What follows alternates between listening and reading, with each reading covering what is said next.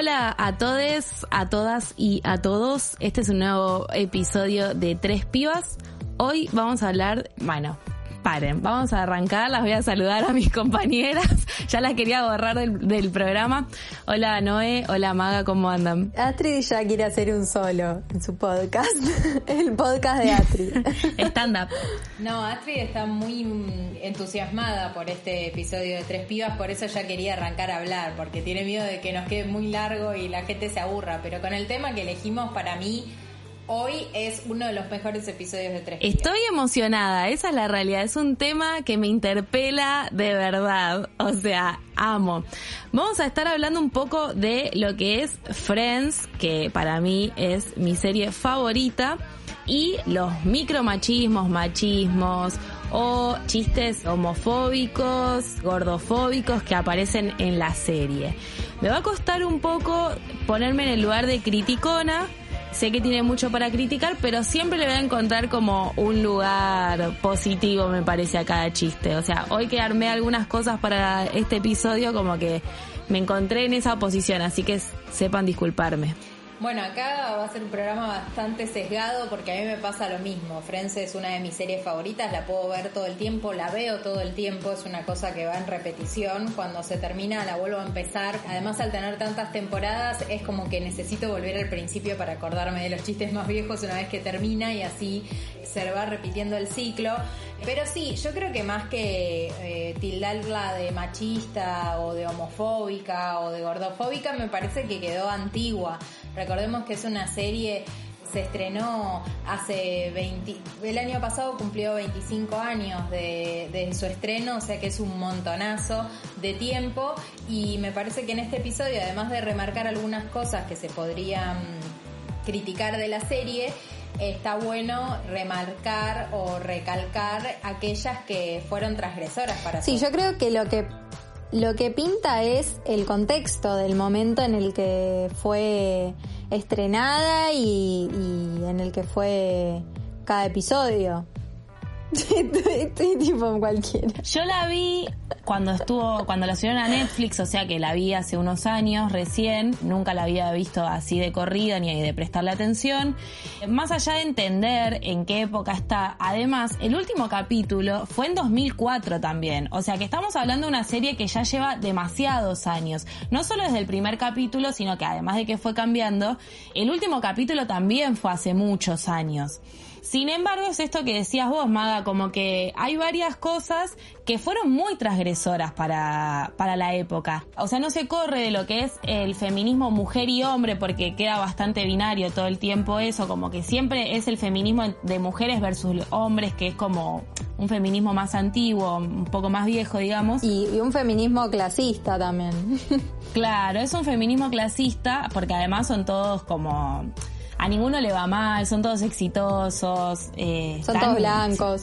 Son todos blancos, o sea, sí, es una clase media, media alta, pero que igual los chistes que hacían, más allá de que quizás eran racistas o, gordofóbicos o eh, lesbo odio, también hay bastante, va, lesbo odio no tanto, ¿no? Pero sí... Eh, homofóbicos, sí. Sí, homofóbicos quedaban ridículos también diciéndolos. Entonces te, como que te interpelaba desde ese costado decir, che, me estoy riendo de esto, que sé que está mal, pero porque lo está diciendo alguien que también está quedando ridículo como lo dice, ¿no? Sí, me parece que una de, o las claves del éxito de Friends tiene que ver primero con visibilizar temas que eh, por ahí eh, se consideraban tabú, pero que no lo eran, porque en realidad, eh, no sé, mujeres independientes que trabajan, que tienen una vida sexual activa, que salen, que están al frente de, de, sus vidas, es algo que era común, pero que por ahí no estaba visibilizado en 1994, que fue el año del primer capítulo. Para que se den una idea, creo que Astrid tampoco pero no he tenido un mes de recién nacida cuando se estrenó eh, Friends. O sea que es un montonazo. Y el último episodio fue en 2004, que yo por ejemplo tenía 14 años, ahora tengo 30, o sea, es un montón también, porque es el, doble de tiempo de, desde, que, desde que finalizó hasta el día de hoy. Una vez que se subió a las plataformas como Netflix, se hizo más popular, empezaron estas críticas, pero me parece que está bueno eh, como ir punto por punto y, viendo dónde cometió errores o dónde se la puede considerar eh, más antigua al pensamiento actual y dónde fue eh, reivindicativa de muchas cosas. Para mí, antes de que vayamos punto por punto viendo cada cosa, otra cosa que me parece increíble es que si bien todo este tiempo que pasó y que estabas diciendo vos, que yo por ejemplo los últimos capítulos que fueron 2004 yo tenía 9, hay algo que la hace que siga vigente porque hay mucha gente que la empezó a ver ahora, o sea, siempre hay gente que está empezando a ver Friends y siempre hay gente que la sigue viendo, entonces como que es algo que se va pasando de generación en generación, ponele, tenemos una tía que es fanática de Friends, después, o sea, como que hay distintas edades que la ven y hay algo vigente que, que sigue estando. Es medio un culto igual, ¿viste? Una vez que empezás a ver Friends, eh, empezás a querer que otra gente vea Friends. Como que no, no podés parar el círculo. Es como la secta que yo creo que lo deja vigente porque logró hacer este cambio. O sea, antes se reían por ese chiste, pero hoy se ríen porque está haciendo ese chiste. O sea, como que alguien de nuestra generación o incluso más chico, es como que me da risa que se esté riendo de que tiene una ex esposa lesbiana. O sea, en vez de reírse porque tiene una ex esposa lesbiana. Como que logró dar vuelta a eso y creo que tiene que ver con que ridiculizan al que está haciendo humor y que además después le terminan dando una vuelta de tuerca. Ross, que siempre se queja de que tiene una ex esposa lesbiana, después es el que la termina llevando al altar. O sea, como que en ese lugar deja todo su prejuicio y, enojo de lado y la acompaña a que se case con, con encima con la mina por la que él lo dejó la esposa. O sea que haya sido lesbiana o no haya sido lesbiana, como yo no sé si te acompaño a que te cases con el que me metiste los cuernos. Sí, aparte que uno como espectador lo ridiculiza a Ross, ¿entendés? Como que lo tomás así como, como bueno, es Ross. Sí, iba a decir que uno de los personajes más polémicos es Ross, justamente porque siempre está en un lugar de punto focal donde le pasan ciertas cosas y el resto como que está todo el tiempo cargándolo porque se queja de que lo dejaron por una mujer porque se casa muchas veces y se divorcia, porque mm, tiene pensamientos bastante machistas con respecto a su hijo. Entonces que lo ridiculicen a Ross mientras él está haciendo estos comentarios es lo que le quita un poco de, de dramatismo y me parece que es lo que hace que no se pueda ser considerada completamente homofóbica. En el caso de lo que decía recién Astrid, hay que decir que la boda de Carol y Susan Carol, la ex esposa de Ross, y Susan, la amante por la que lo deja, fue la primera boda lesbiana que se eh, transmitió en la televisión de Estados Unidos. Y además hay que recordar que en Estados Unidos recién el matrimonio entre personas del mismo sexo fue reconocido por ley en 2015. Y estamos hablando que este es un capítulo de la segunda temporada, o sea que el año era 1995 y fue censurado en, mucho, en muchos estados de ese país esa escena al punto de que la cortaron y no hay beso en esa escena tampoco porque era tan polémica ya la boda que un beso hubiese sido tema completamente de discusión nacional. Pensemos que ya se discutía por el personaje de Mónica que como era tan abierta era tan abierta sexualmente igual, pero como que tenía libertad en el sexo de, bueno, sí, salí con tal, salí con otro, sí, estuve con él en la primera cita, sí, esto. Y era como que se lo criticó, como que estaba mal que una mina sea promiscua, entre comillas. Sí, hay una, una, anécdota que cuentan los creadores de la serie, que es que hicieron un focus group y los directivos de la NBC, que fue la cadena eh, que hizo, que, sacó a la luz Friends, querían como sacar la escena en la que Mónica, eh, estoy hablando del primer episodio de la primera temporada, que no todavía no lo vio, pero para cuando lo veas, para que lo tomes en cuenta. Porque vi, vi al revés la serie, quiero avisar. O sea, la estoy viendo, la estoy terminando, pero todavía no vi la primera temporada. Pero para mí lo que tiene Friends de, interesante es que podés hacer eso, la podés enganchar en cualquier momento, engancharte, terminarla de ver y después eh, eh, empezarla desde el principio. A mí me pasa eso, que a veces la arranco del capítulo 3, temporada 5. Igual la sigo, la sigo viendo hasta el final y la vuelvo a empezar. Eh, es como que, si bien tiene hilos de continuidad, pero eh, cada capítulo, al ser eh, con principio y final, se pueden ver corridos.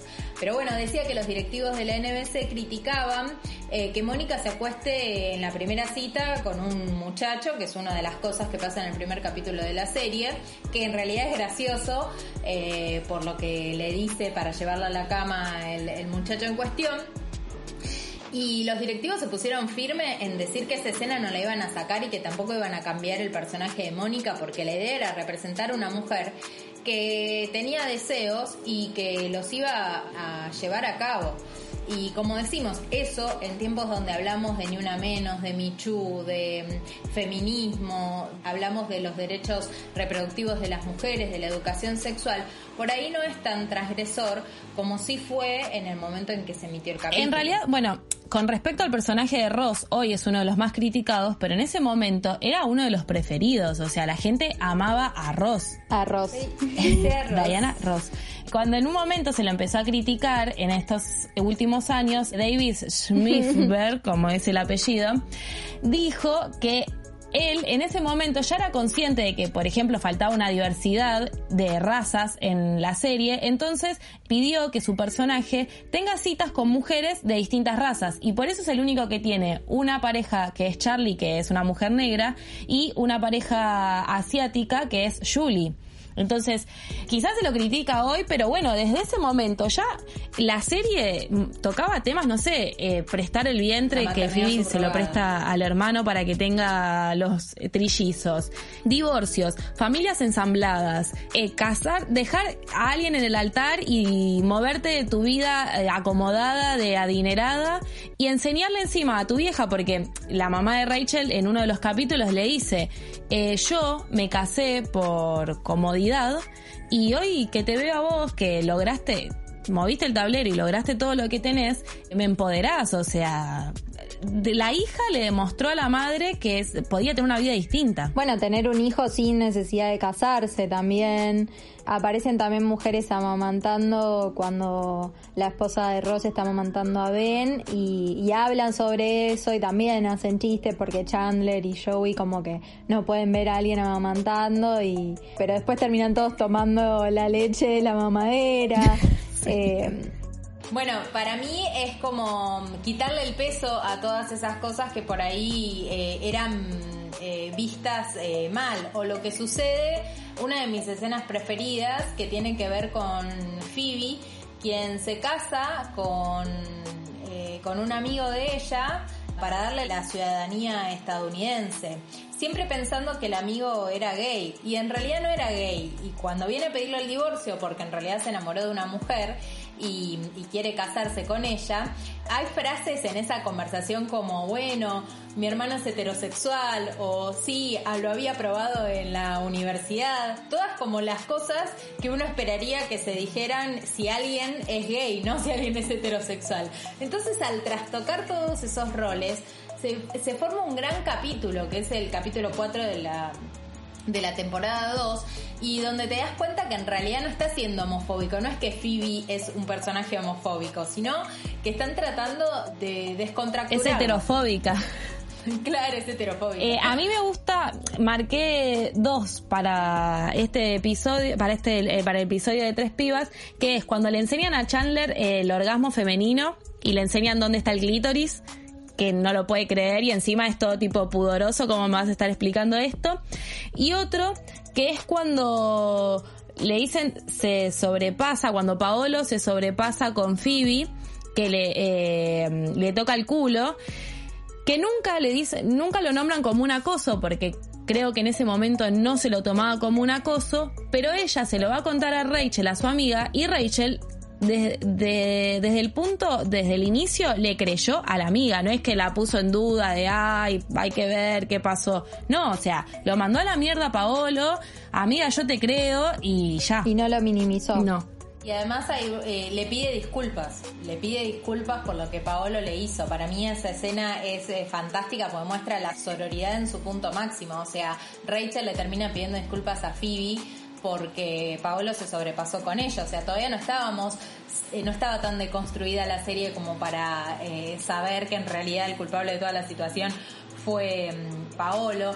Phoebe se siente culpable también de, de, haberse puesto en esa posición, o sea, todavía quedan resquicios de machismo y de patriarcado, pero terminan concluyendo en que en realidad el culpable fue Paolo y Rachel le pide disculpas como diciéndole, bueno, yo lo traje a nuestras vidas y no puedo creer que te haya hecho esto, pero te Me gustaría que hablemos de Ross, bueno, ya hablamos un poco, pero tiene mucha tela para cortar en su, toda su relación con Rachel, en que le molesta que trabaje, que es muy celoso, pero una de, las escenas... Cuando no quiere un niñero.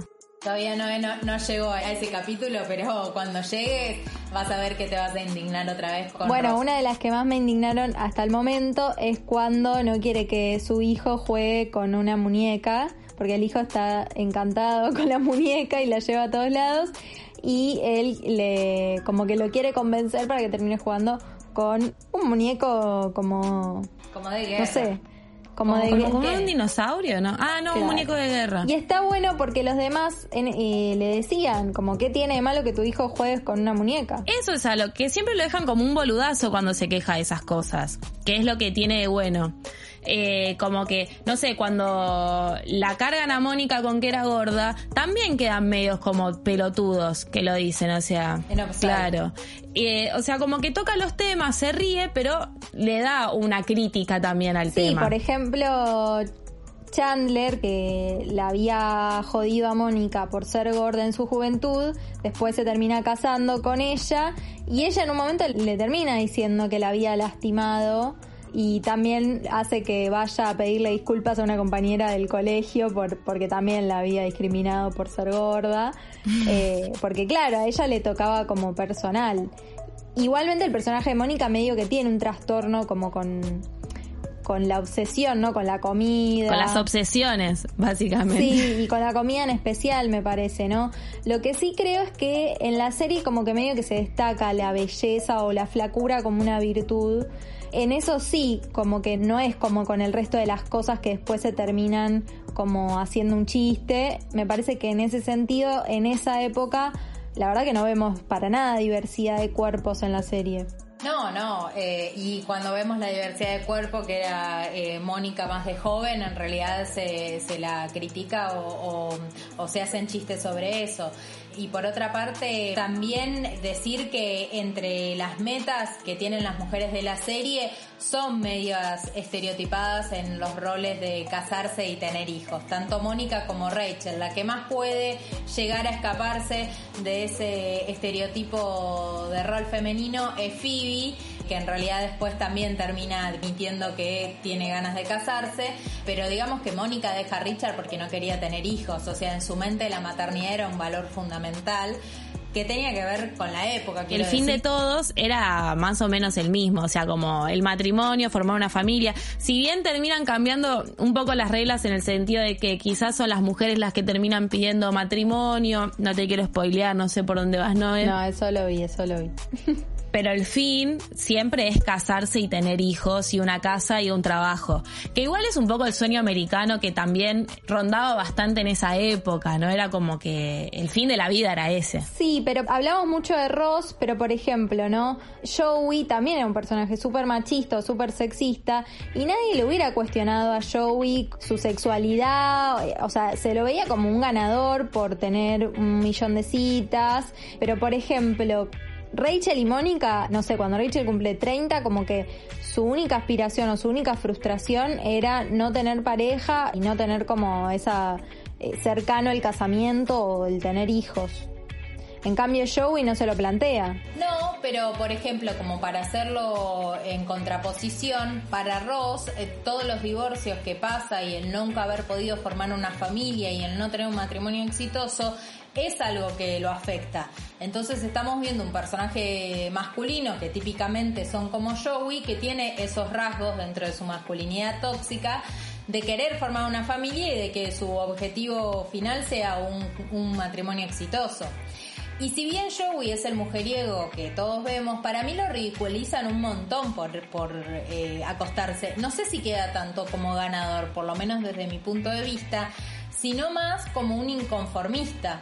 Y un poco ridículo cuando Chandler le dice, o sea, ¿cómo haces para vivir así? Uno se ríe porque piensa que se lo está diciendo irónicamente, pero tal vez no es tan irónico, sino que le está diciendo, bueno, ¿y cuándo vas a, formalizar. empezar a considerar los sentimientos de las mujeres con las que No, salís? pero es que además siempre, eh, siempre está como un inmaduro Joey, o sea, como Tonto. re tonto, que igual a lo último empieza a entender un poco de los sentimientos de la vida. No, es que yo lo que veo es que ese personaje creo que no lo hubiéramos visto nunca en una mujer. Me parece como que ese personaje de medio inmaduro y de tener muchas citas y de tenerle miedo al compromiso y no querer como formalizar una pareja o tomar a las mujeres medio con como un objeto, generalmente lo vimos en hombres. Y lo, lo raro es que le, le tenemos cariño a Joey, ¿entendés? Te da ternura. Sí, levantaba la mano porque bueno, hay un episodio en el que Phoebe se plantea justamente eso, que nunca tuvo una relación seria. Y mientras que para Joey es algo totalmente anormal, a Phoebe le genera una angustia y un peso muy grande eh, nunca haber tenido una relación seria. Y en realidad estaba viviendo su vida y estaba conociendo gente, personas, porque era lo que le gustaba en esa época. No hablamos, y me parece para terminar que está bueno, de el padre de Chandler. Muchos acusan a la serie de transfóbica por ese personaje, porque por ejemplo Chandler siempre se refiere a él como papá, nunca lo llama como mamá, y también porque en realidad el personaje del papá de Chandler, que en realidad es una mujer trans o travesti, como se puede llegar a decir en esa época, no se sabe bien eh, muy bien la definición, pero fue, era interpretado por una mujer. No, o sea, no fue eh, visibilizado el colectivo trans, si bien eh, estuvo ese personaje. Pero bueno, vale destacar que en un momento se reconcilia Chandler con su papá, Con su otra mamá. con su otra mamá, sí, y, y entra al altar también acompañado de, de su La mamá de Chandler es sexóloga. Sí, la, sal- la saluda y le dice gracias mamá, gracias papá. Sí, y, y ahí no solo Chandler, sino que todos son transfóbicos, porque Mónica también, cuando lo acompaña a buscar a su mamá a Las Vegas, es re transfóbica. Pero bueno, lo está haciendo en realidad me parece que en esa cosa de ridiculizar el desconocimiento, que no sabía cómo llamarlo, si llamarlo sí o no. Por eso te digo que no estamos, no es una serie que se grabó hace dos años atrás que la- le podemos criticar esa escena. Me parece que está bueno que haya reivindicado un espectáculo trans como Viva las Gaygas, que era el espectáculo del, de la mamá trans de Chandler y por ahí sí criticar de, de la actitud de Mónica, pero al final lo que quería era reconciliar a Chandler haciéndole entender que en realidad las elecciones que hizo en la vida su padre no tenían nada que ver con, con él, sino que lo tenía que apoyar igual porque no había nada de malo. Eh, quizás se nos fue un poquito más largo de lo normal el episodio, pero vale la pena porque amamos Friends y espero que lo amen como amamos nosotras la serie. ¿Qué quieres decir, Noé? No, que me parece que lo que está bueno de la serie es que cada generación puede aportar una mirada distinta sobre lo que se plantea y que, por ejemplo, no en esto que hablábamos recién, es como que plantea la incomodidad que vive la generación, ponele, de nuestros papás. Pero nosotras lo vemos de otra manera y las generaciones más chicas lo verán de otra también. Es un poco esto para cerrar, que podrá ser machista, podrá ser homófoba, podrá ser eh, racista, eh, gordofóbica, pero que hay que verla precisamente por eso. Porque lo es, pero se ríe de serlo también, o sea... Si bien es lo que decíamos al principio, los chistes se hacían quizás para reírse de una gorda, hoy el chiste lo ves como qué pelotudo se está riendo de una gorda. Eh, y bueno, otra generación, quizás alguien más chico que nosotros, lo verá de otra manera. Si quieren nos pueden dar sus opiniones en arroba tres pibas pod para ver cómo la ven ustedes la serie, pero para mí es una serie que vale la pena realmente verla y criticarla si es así, pero que igual te vas a divertir. La conclusión del capítulo es vean Friends. Vean Friends. Sí, yo quiero decir algo que no dije, eh, que me gustaría tomar mate en mono estudio y que usen satial para sus ensaladas. Para, vamos de nuevo, vamos de nuevo. Noé, eh, te veo un poco apenada. ¿Qué tenés ganas de hacer? Tenés muy lindo el pelo, ¿no? Qué Eh, ganas de tomar mate en mono estudio. Hoy es un día para tomar mate en mono estudio. Satial. Consulten tirás. a su médico, consulten a su médico antes de consumirlo. Sí, consulten a su médico. Bueno, cerramos este episodio de Tres Pibas. Seguinos en Instagram, arroba 3pibaspod.